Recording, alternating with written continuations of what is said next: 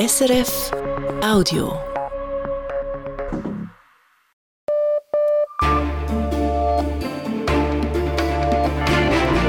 Radio SRF Echo der Zeit mit Simon Hulliger.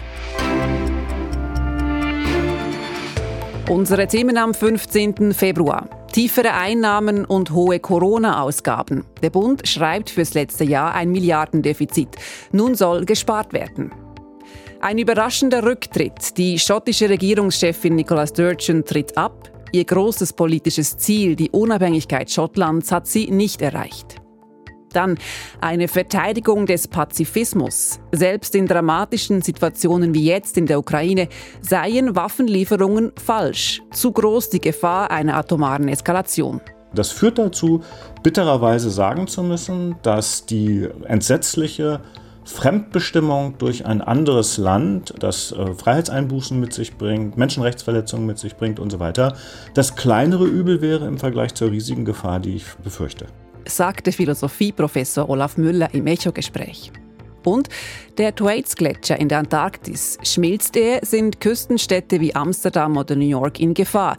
Nun zeigen neue Messdaten, er zieht sich schneller zurück als gedacht. Dieser schnelle Rückzug des Thwaites-Gletschers passiert, obwohl die Schmelzraten unterhalb des Eisschelfs viel geringer sind als wir es vorher angenommen haben. Das heißt, es gibt Prozesse, die wir bisher noch nicht in den Modellen berücksichtigt haben, die zu diesem schnellen Rückzug führen. Erklärt Johannes Sutter von der Universität Bern im Echo der Zeit. Der Bund hat ein Problem. Er schrieb in den vergangenen Corona-Jahren ein Milliardendefizit. Und auch für die kommenden Jahre prognostiziert der Bund tiefrote Zahlen. Nicht, weil die Corona-Ausgaben einfach weiterlaufen, sondern weil das Parlament zusätzliche Ausgaben beschloss, etwa für die Armee oder den Klimaschutz. Heute hat der Bundesrat bekannt gegeben, wie er das Budget wieder ins Lot bringen will. Aus dem Bundeshaus Oliver Washington. Wenn der Bund rote Zahlen schreibt und sparen muss, wird es politisch und kontrovers. In einem sind sich aber wohl alle einig. Bundesrätin Karin Keller-Sutter sagt es so. Die Bundesfinanzen sind in Schieflage. Ich glaube, man muss nicht mathematisch wahnsinnig begabt sein, um zu sehen, dass die Schuldenbremse ohne Maßnahmen 24, 25, 26, über die Folgejahre sprechen wir noch nicht, nicht eingehalten werden kann. Die Schuldenbremse kann nicht eingehalten werden, das ist der entscheidende Punkt. In den Corona-Jahren gab der Bund zwar Milliarden aus, er tat dies aber außerhalb des ordentlichen Budgets, weil er auf eine unvorhergesehene Krise reagieren musste. Deshalb tangierten die Corona-Milliarden die Schuldenbremse nicht, weshalb der Bund auch kein Corona-Sparprogramm aufgleisen musste. Das Finanzproblem jetzt ist ein anderes. Jetzt schreibt der Bund im ordentlichen Budget ein Defizit. Er gibt mehr aus, als er einnimmt. Man spricht dann von einem strukturellen Defizit und das tangiert die Schuldenbremse. Das war im letzten Jahr so und sagt Karin Keller-Sutter. Das strukturelle Defizit droht sich 2024 und auch in den Folgejahren zu wiederholen. Und um die Schuldenbremse in den Budgets der kommenden Jahre einzuhalten, ist der Bundesrat deshalb verpflichtet, Maßnahmen zu ergreifen. Ein Defizit gibt es, weil der Bund weniger einnimmt oder weil er mehr ausgibt als budgetiert. Aktuell und in den kommenden Jahren gibt er mehr aus, weil das Parlament zusätzliche Ausgaben bei der Armee und beim Klimaschutz bereits beschlossen hat. Und auch bei der Kinderbetreuung läuft es auf zusätzliche Bundesmillionen hinaus. Für 2025 und 2026 prognostiziert der Bundesrat ein Defizit von je etwa 3 Milliarden, weshalb die Finanzministerin festhält, die Defizite sind vor allem auf zu hohe Ausgaben zurückzuführen und sie sollen deshalb auch großmehrheitlich auf der Ausgabenseite aufgefangen werden. Das heißt, der Bundesrat denkt nicht primär an neue Steuereinnahmen, sondern er will vor allem weniger ausgeben. Im nächsten Jahr 2024 will er das ausschließlich in den Bereichen, in denen er schnell den Hebel ansetzen kann. So will er die Gelder für das EU-Forschungsprogramm Horizon nicht budgetieren, weil er nicht mehr daran glaubt, dass die Schweiz hier voll teilnehmen kann. Dann will er bei der Armee weniger ausgeben als das Parlament. Und zusätzlich sollen alle weiteren Politikbereiche 2% sparen müssen. Für die Jahre 2025 und 2026 will der Bundesrat auch in den Bereichen sparen, in denen es schwieriger ist, weil jede einzelne Sparmaßnahme eine Gesetzesänderung verlangt. Finanzministerin Karin Keller-Sutter spricht zum Beispiel von den Witwenrenten oder auch davon, dass er aus der Bundessteuer mehr für sich behalten und den Kantonen weniger überweisen könnte. Die Bereinigung des Budgets und des Finanzplans wird äh, kein Spaziergang. Das wird, wenn Sie diese Zahlen sehen, eine Aufgabe, die uns über Jahre beschäftigen wird, in Anspruch nehmen wird. Und vor allem wird es zu politischen Auseinandersetzungen kommen, weil niemand will, dass man dort spart, wo es ihm wichtig ist. Die SP ist denn auch empört, dass der Bundesrat den Rotstift bei der geplanten Kinderbetreuung ansetzen will. Keller-Sutter erwidert, dass das Sparprojekt ausgewogen sei und vor allem im Einklang mit der Schuldenbremse. Das lobt denn auch zum Beispiel ihre Partei, die FDP. Allen Bestrebungen, die Schuldenbremse gar aufzuweichen, erteilt sie auch eine unmissverständliche Absage. Der Bundesrat wird alles bekämpfen, was darauf abzielt, die Schuldenbremse aufzuweichen. Ich habe es auch gesagt, dass die Schuldenbremse ist in der Verfassung verankert. Tatsächlich schreibt die Verfassung einen ausgeglichenen Staatshaushalt vor. Die kontroverse Frage ist einfach, wofür der Bund sein Geld ausgibt und wofür nicht. Oliver Washington. Und jetzt zur Nachrichtenübersicht mit Michael Wettstein. Der Bundesrat will Gelder aus dem Umfeld des früheren ukrainischen Präsidenten Viktor Janukowitsch beschlagnahmen lassen. Es handelt sich um mehr als 130 Millionen Franken.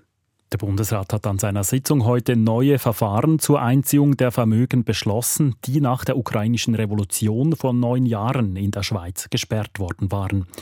Konkret geht es um mutmaßlich unrechtmäßig erlangte Vermögenswerte von Personen aus dem Umfeld von Viktor Janukowitsch. Er wurde im Februar 2014 abgesetzt.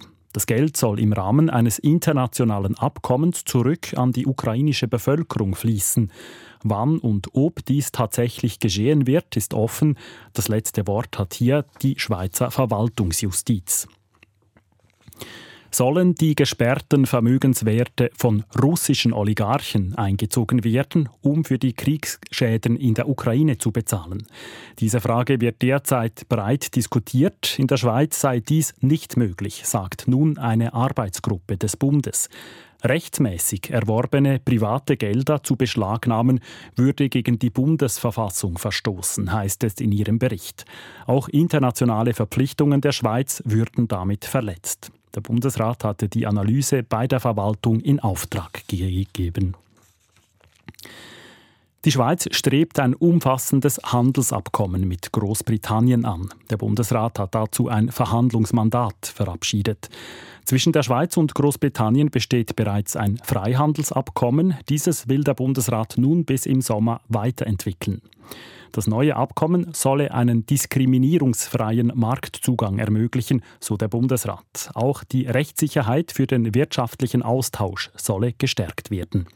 Das Vereinigte Königreich gehörte im letzten Jahr zu den wichtigsten Handelspartnern der Schweiz.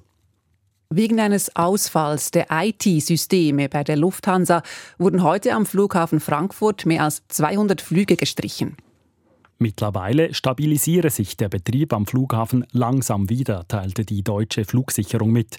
Seit dem frühen Nachmittag seien wieder 40 Landungen pro Stunde möglich, das sei nahe am Normalbetrieb. Am Vormittag hatte die Flugsicherung den Anflug gestoppt und Maschinen an, auf andere Flughäfen umgeleitet.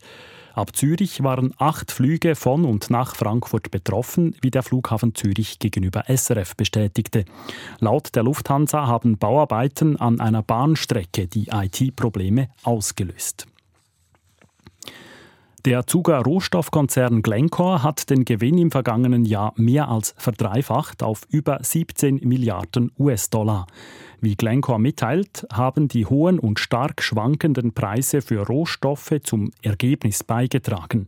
Insbesondere die Entwicklungen auf den globalen Energiemärkten aufgrund des Ukraine-Kriegs.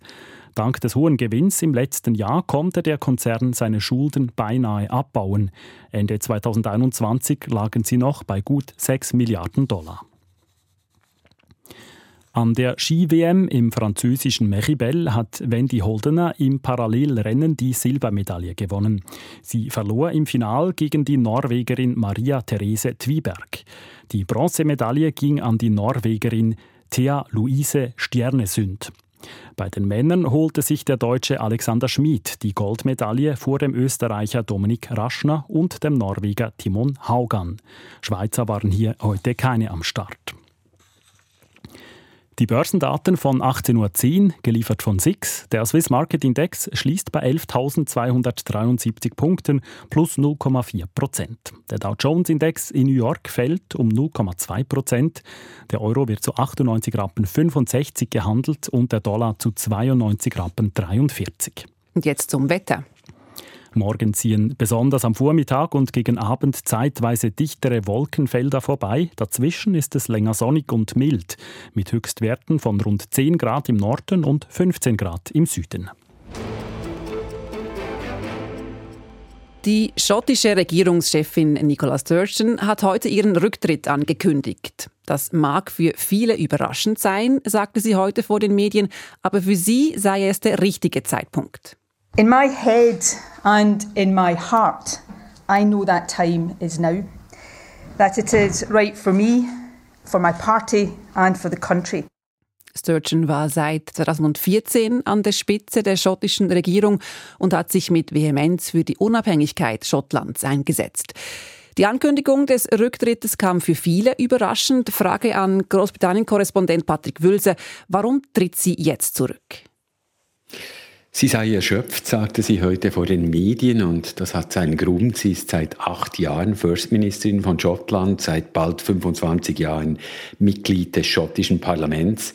Politik sei ein brutales Geschäft, das einem extrem fordere, sagte sie heute. Insbesondere die Verantwortung während der Pandemie sei enorm gewesen und die Beerdigung eines Freundes habe sie vor wenigen Tagen definitiv dazu gebracht, dass nun der Zeitpunkt sei, zu gehen. Und diese Erklärung tönte eigentlich so menschlich wie nachvollziehbar. Aber gab es nicht auch politische Gründe für diesen Rücktritt? Ihr Kampf für die Unabhängigkeit Schottlands vom Vereinten Königreich, der kam ja in letzter Zeit ins Stocken. Also diese Gründe gibt es durchaus. Äh, Sturgeon selbst hat heute sogar erwähnt, dass sie nicht mehr sicher sei, ob sie auf dem Weg zu dieser Unabhängigkeit mittlerweile nicht selbst ein Hindernis sei. In Sachen Unabhängigkeit steckt Schottland seit geraumer Zeit in einer Sackgasse. Sturgeon gelang es nicht, die Schottinnen und Schotten in dieser Frage zu einen. Das Land ist immer noch mittendurch gespalten in Sachen Unabhängigkeit. Und vor wenigen Wochen kam ja die Niederlage vor dem obersten britischen Gericht dazu. Also ohne die Erlaubnis der britischen Regierung in London darf Schottland Sturgeon kein Referendum ausrufen. Die First Ministerin reagierte auf diesen Entscheid sehr trotzig und verkündete damals die nächsten Parlamentswahlen zu einem Referendum einfach mal freihändig umzudeuten. Ob das wirklich eine gute Idee war, bezweifeln mittlerweile selbst Leute in ihrer Partei. Viel Kritik gab es auch an einem sogenannten Gender-Gesetz. Mit diesem Gesetz wird eine Änderung des offiziellen Geschlechtseintrages erleichtert. So braucht es zum Beispiel kein medizinisches Gutachten mehr für einen Änderungsantrag. Haben dieses Gesetz und die Reaktionen darauf Ihren Entscheid zum Rücktritt auch beeinflusst?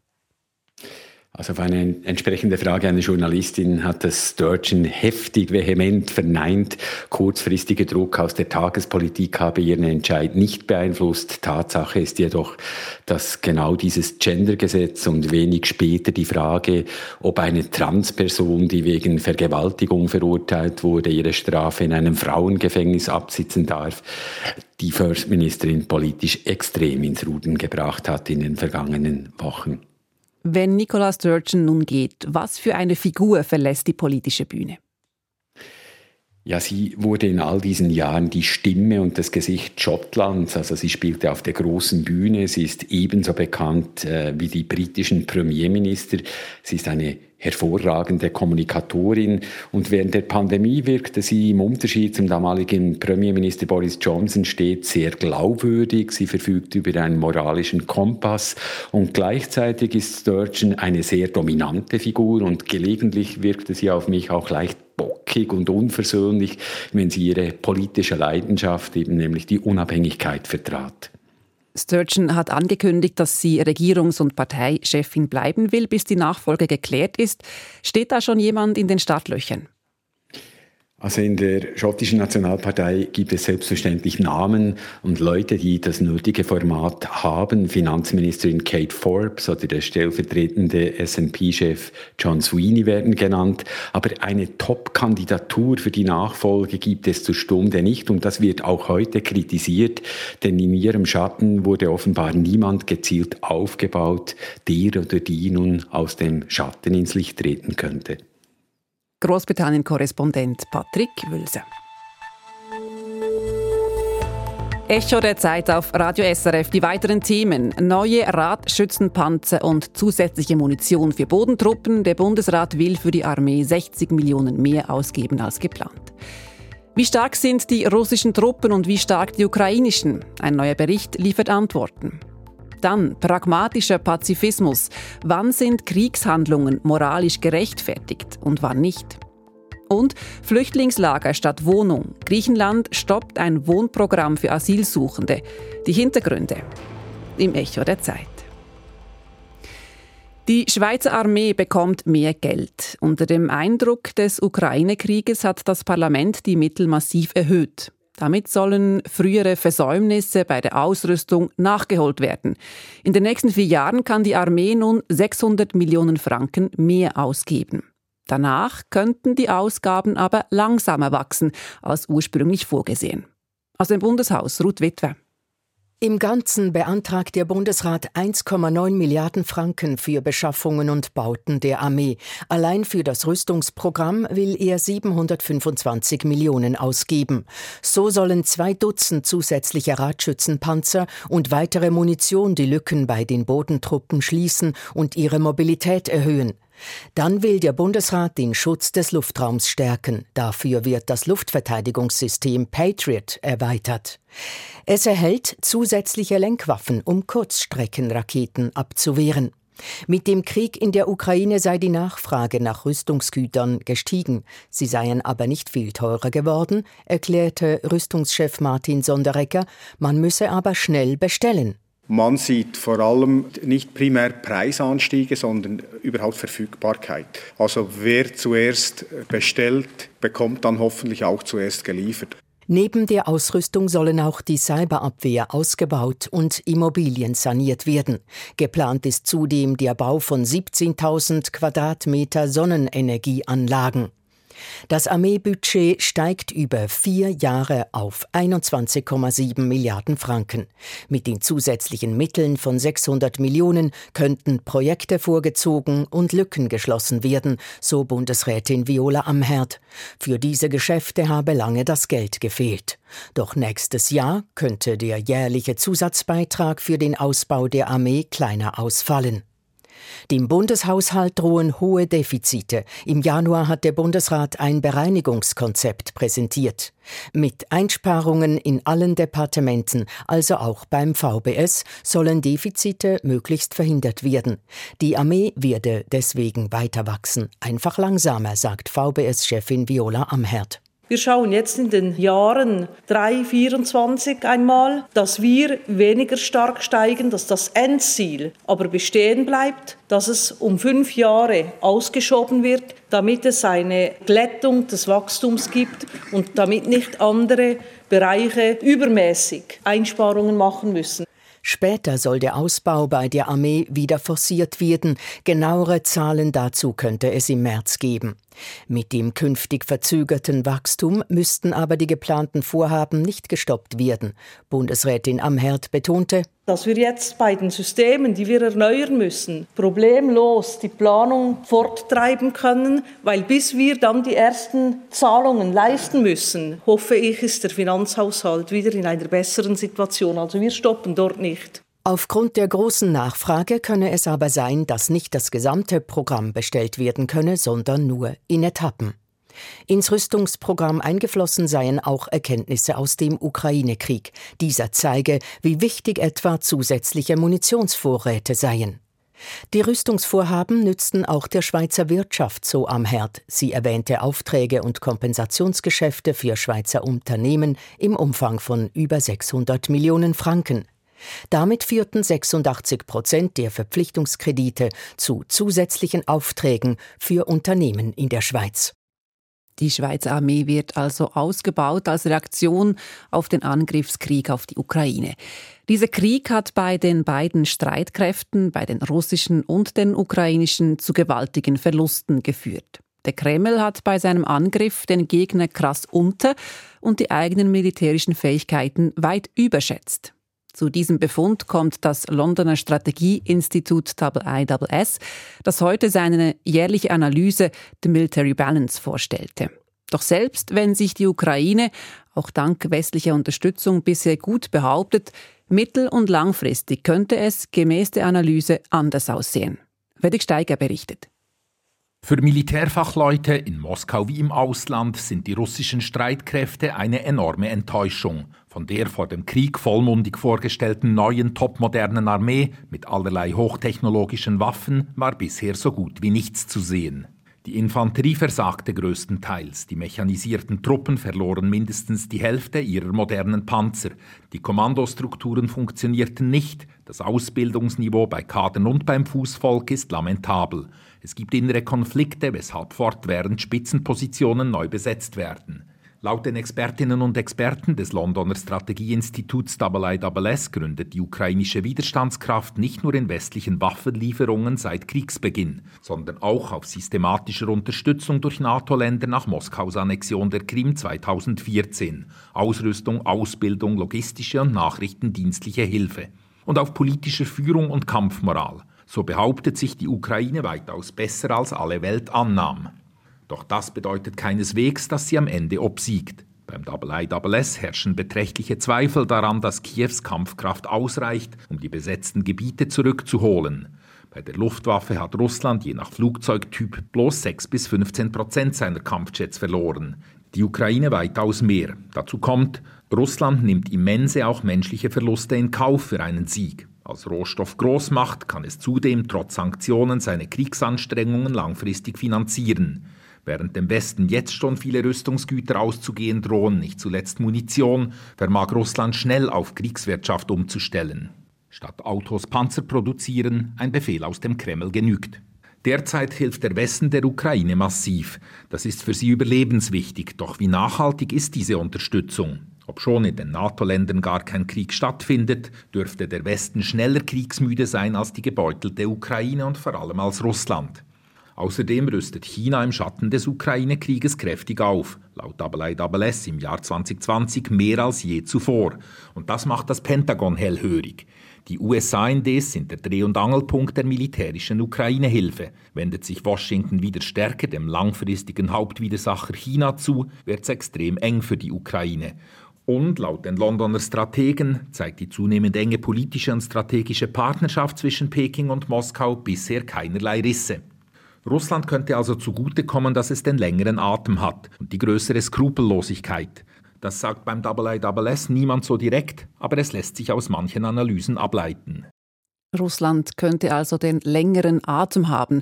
Der ukrainische Präsident Zelensky fordert daher schnelle und größere Unterstützung durch den Westen, mehr Waffen, damit sich sein Land verteidigen kann.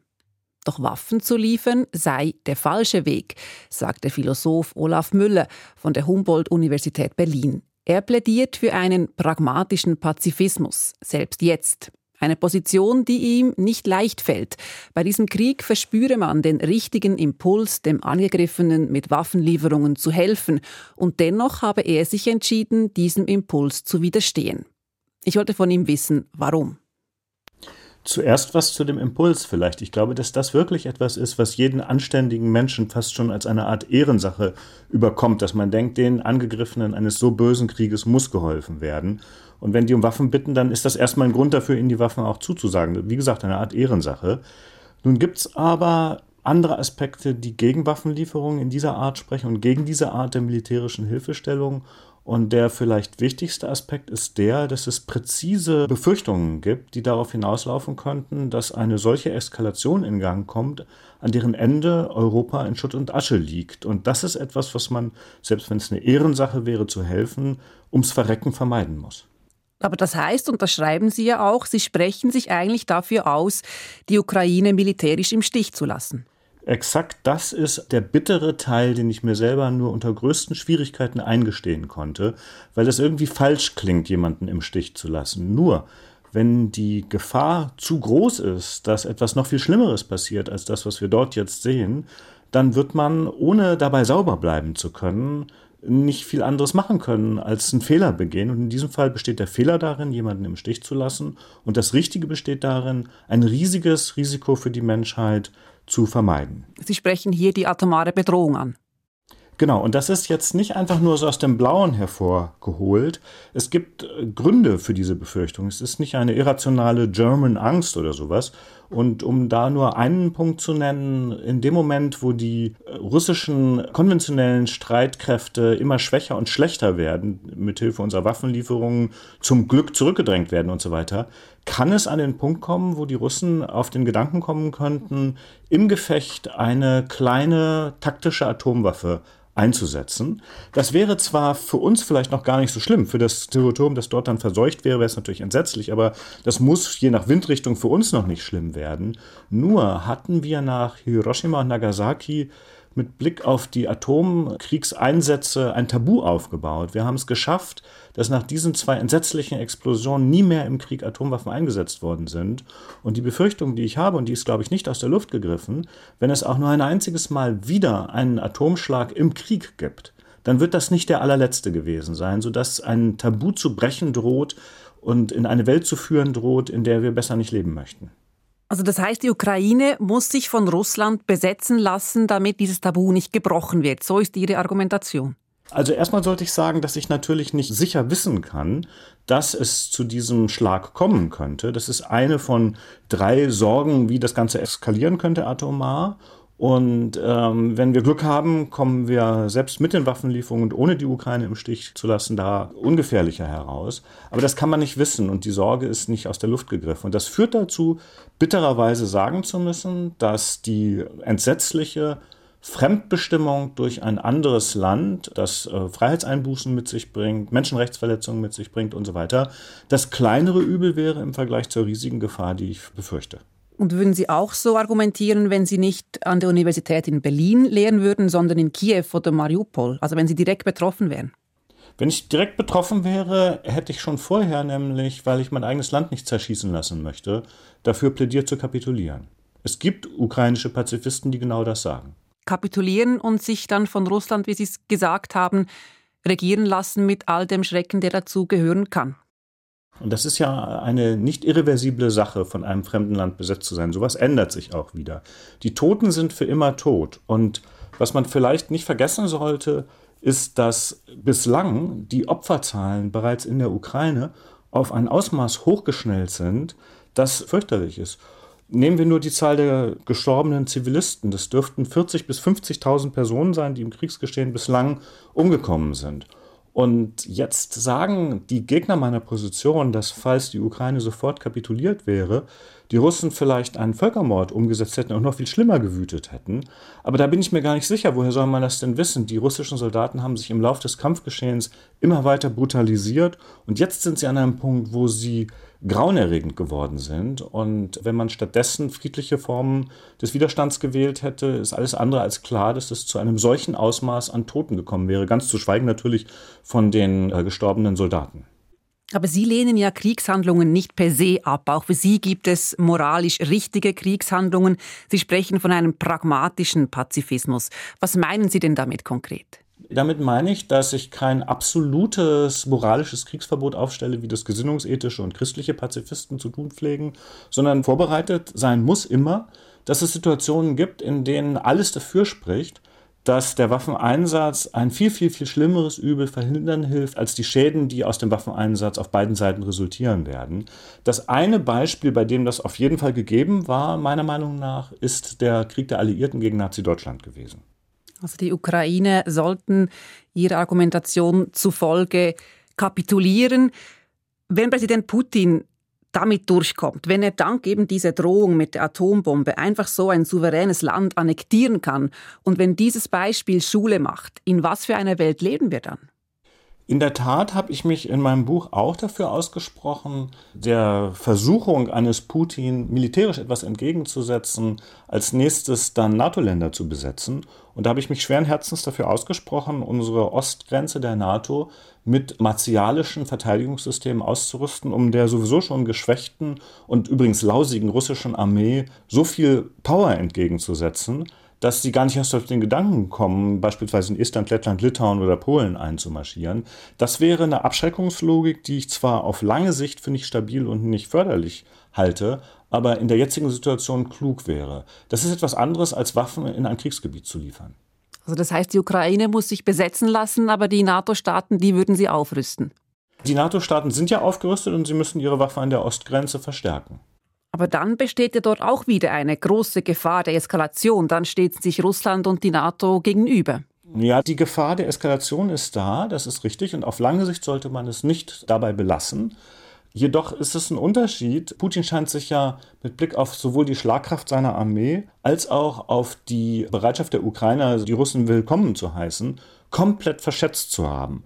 Und worauf es jetzt ankommt, um ihm einen solchen Fehler bei dem nächsten Schritt zu ersparen und ihn uns zu ersparen, ist, dass wir deutliche Signale einer Abschreckung abschicken. Das ist eben vor dem Einmarsch der Russen in Teile der Ukraine nicht so passiert. Putin hat sich getäuscht, er hat sich über beides getäuscht, die Schlagkraft seiner Armee und über die Stimmung in der Ukraine.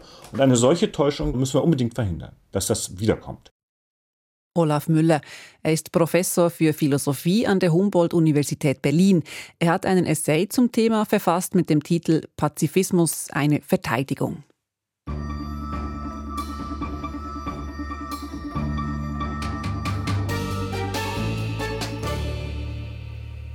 Der Meeresspiegel steigt. Bisher erst langsam, aber wie schnell und wie hoch wird er weiter steigen? Diese Frage ist für Städte wie Amsterdam, New York oder Venedig existenziell. Denn Schicksal hängt auch von den Entwicklungen in der Antarktis ab. Dort liegt der Thwaites-Gletscher. Er ist fünfmal so groß wie die Schweiz. Wenn er schmilzt, droht auch der Rest des westantarktischen Eisschildes zu kollabieren. Doch wie schnell schmilzt dieser riesige Gletscher? Heute wurden in der Fachzeitschrift Nature neue Messdaten publiziert. Wissenschaftsredaktor Christian von Burg. Der riesige Thwaites-Gletscher ragt von der Antarktis als sogenanntes Schelfeis weit ins Meer hinaus. Was passiert dort unten, wo Gletscher und Meerwasser aufeinandertreffen? Um das herauszufinden, haben Forschende von oben her gebohrt. Ein 600 Meter langes Loch durchs Eis bis unten ins Meer. Durch dieses Loch haben sie Sonden und einen Roboter nach unten gelassen und zahlreiche Messungen vorgenommen. Ein ambitioniertes, sehr wichtiges Forschungsprojekt sei das, sagt Johannes Sutter. Er ist Spezialist für die Eismodellierung der Antarktis, arbeitet an der Universität Bern und war selber nicht beteiligt an diesem Projekt. Das Interessante an der Studie ist, dass wir vorher noch nie direkte Messdaten aus dieser Gegend hatten. Jetzt aber weiß man, wie das Wasser da zirkuliert, wie hoch der Salzgehalt ist und vor allem, wie schnell das Eisschelf des Thwaites-Gletschers von unten her schmilzt. Es schmilzt weniger stark als angenommen. Wenige Meter pro Jahr statt 10 bis 100 Meter wie angenommen. Gute Nachrichten, könnte man meinen. Aber so einfach ist es nicht.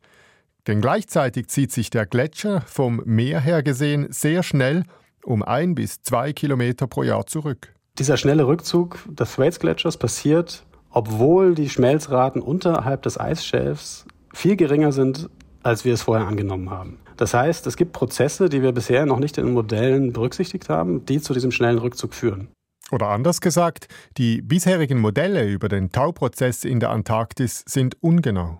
Die Klimamodelle werden laufend verbessert und damit verändern sich auch die Prognosen des Weltklimarates zum Anstieg des Meeresspiegels. Lange rechnete man zu zurückhaltend. Jetzt haben die Forscher die Prognosen nach oben korrigiert auf etwa plus 80 cm bis im Jahr 2100. Der Meeresspiegel könnte aber auch deutlich stärker steigen, sagt Suter. Je weiter der Thwaites-Gletscher vom Meer in Richtung Landmasse schrumpft, umso massiver werden die Eisstücke, die abbrechen. Der ganze Gletscher droht vom wärmeren Meerwasser unterspült und von unten her abgeschmolzen zu werden. Wenn das passiert, dann würde der Meeresspiegel auf lange Sicht, auf mehrere hundert Jahre, um einen halben Meter steigen und im Nachgang auch die gesamte Westantarktis erfassen und damit drei bis vier Meter Meeresspiegelanstieg bedeuten. Dazu kommt das Schmelzwasser von unseren Gletschern, von Grönland und der Arktis. Zusätzlich dehnt sich das Meerwasser auch noch aus, weil es wärmer wird. Das ergibt insgesamt sehr ungemütliche Aussichten. Sutter hofft denn auch, dass die Staaten auf diese Gefahr reagieren und den Klimaschutz deutlich schneller vorantreiben als bisher. Noch sei nicht im Detail verstanden, was im antarktischen Eis ganz genau passiere. Es sei nicht klar, wie weit der Prozess schon fortgeschritten sei. Aber wenn dieser Kipppunkt überschritten ist und der Thwaites Glacier in einen Zustand eines irreversiblen Rückzugs eintritt, dann wird es sehr schwer bis unmöglich, das aufzuhalten. Also dann können wir eigentlich nur noch zuschauen, wie der Thwaites Gletscher und die Westantarktis sich über die nächsten Jahrhunderte verabschiedet. New York, Amsterdam und Venedig werden nicht in den nächsten Jahren und Jahrzehnten im Meer verschwinden. Aber in dieser Zeit wird sich entscheiden, ob es diese Städte auch in 300 oder 400 Jahren noch gibt. Christian von Burg. Die Lebensbedingungen von Asylsuchenden in Griechenland sind schwierig. Sie leben in Flüchtlingslagern, abgelegen, ohne ausreichende medizinische Versorgung. Nicht alle Kinder können zur Schule. Für Geflüchtete, die als besonders verletzlich eingestuft werden, etwa chronisch Kranke oder Familien mit Kleinkindern, gab es seit 2015 eine Alternative zum Flüchtlingscamp, das Wohnungsprogramm Estia. Dank diesem konnten 10.000 Asylsuchende in Wohnungen unterkommen, finanziert von der EU. Doch vor wenigen Wochen mussten all diese Menschen ihre Wohnungen verlassen. Die griechische Regierung hat beschlossen, das Programm zu beenden. Aus Athen berichtet Rodotea Seralidou. In den Büros des griechischen Rats für Flüchtlinge in der Athener Innenstadt. Die griechische Nichtregierungsorganisation unterstützt Geflüchtete in ihrem Asylverfahren betreut sie psychologisch und bietet kostenlosen Sprachunterricht an. Viele von ihnen haben bisher mit ihren Familien in einer Wohnung gelebt, im Rahmen des mit EU-Geldern finanzierten staatlichen Wohnungsprogramms Estia. Doch die griechische Regierung hat das Programm eingestellt. Vor wenigen Wochen mussten die Geflüchteten aus ihren Wohnungen raus. Davon betroffen ist auch eine dreifache Mutter aus der Demokratischen Republik Kongo, die gerade mit Hilfe eines Dolmetschers telefonisch beraten wird.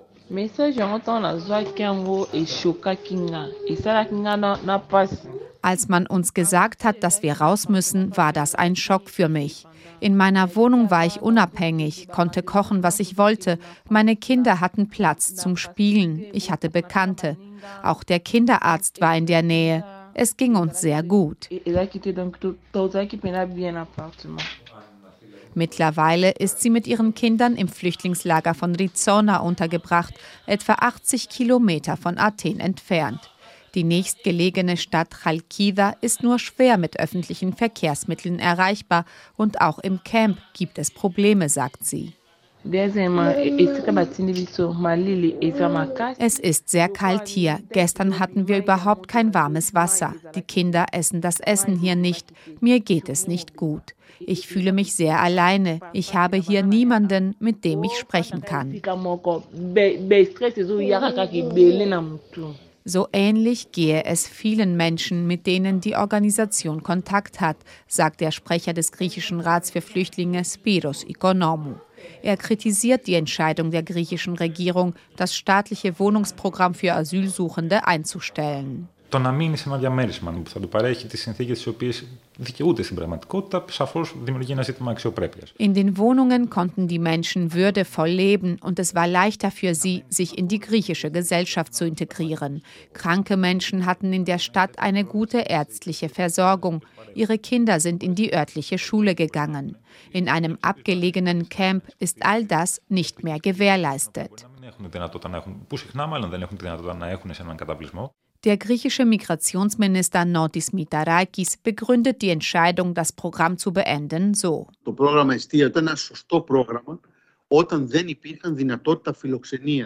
Wohnungsprogramm Estia war ein gutes Programm, als wir noch sehr viele Asylsuchende hatten und die Flüchtlingslager überfüllt waren.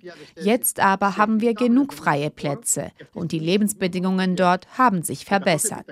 Da ist so ein Wohnungsprogramm unnötig, denn auch die EU-Gelder, die wir zur Unterstützung von Asylsuchenden bekommen, sind nicht unendlich δεν είναι απεριόριστη η ευρωπαϊκή χρηματοδότηση για όλες τις ανάγκες διαχείρισης του μεταναστευτικού. Das Ende des Wohnungsprogramms könnte viele Geflüchtete über kurz oder lang in die Obdachlosigkeit treiben, befürchtet Spiros Ikonomou vom griechischen Rat für Flüchtlinge. Denn wer sich weigert, im staatlichen Aufnahmesystem unterzukommen, der bekommt auch keine finanzielle Hilfe mehr. Wir glauben, es müsste zumindest für bestimmte Fälle eine Alternative zum Camp erhalten bleiben, denn es gibt Geflüchtete, die Angst haben, dass sie im Camp vom Geheimdienst ihrer Heimat entdeckt werden und deshalb nicht dorthin gehen wollen. Das ist bei politischen Flüchtlingen aus der Türkei der Fall. Oder sie wollen nicht hin, weil sie dort früher traumatische Erfahrungen machten, als die Lager noch überfüllt waren. Diese Menschen könnten auf der Straße landen.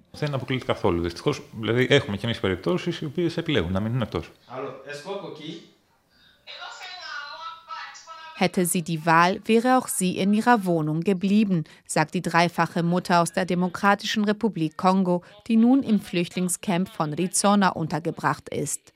Sie hofft, dass ihr Asylverfahren schnell zu Ende geht und sie einen positiven Bescheid bekommt, sagt sie. Dann werde sie das Lager verlassen und versuchen, ein eigenständiges Leben zu führen. In Athen, wo sie noch vor kurzem mit ihren Kindern gelebt hat. Rodothea Seralidu im Echo der Zeit. Und das war's von der heutigen Sendung. Redaktionsschluss 18.41 Uhr. Verantwortlich für diese Ausgabe des Echo der Zeit war Markus Hofmann, für die Nachrichten Tobias Meyer, am Mikrofon Simon Hulliger. Das war ein Podcast von SRF.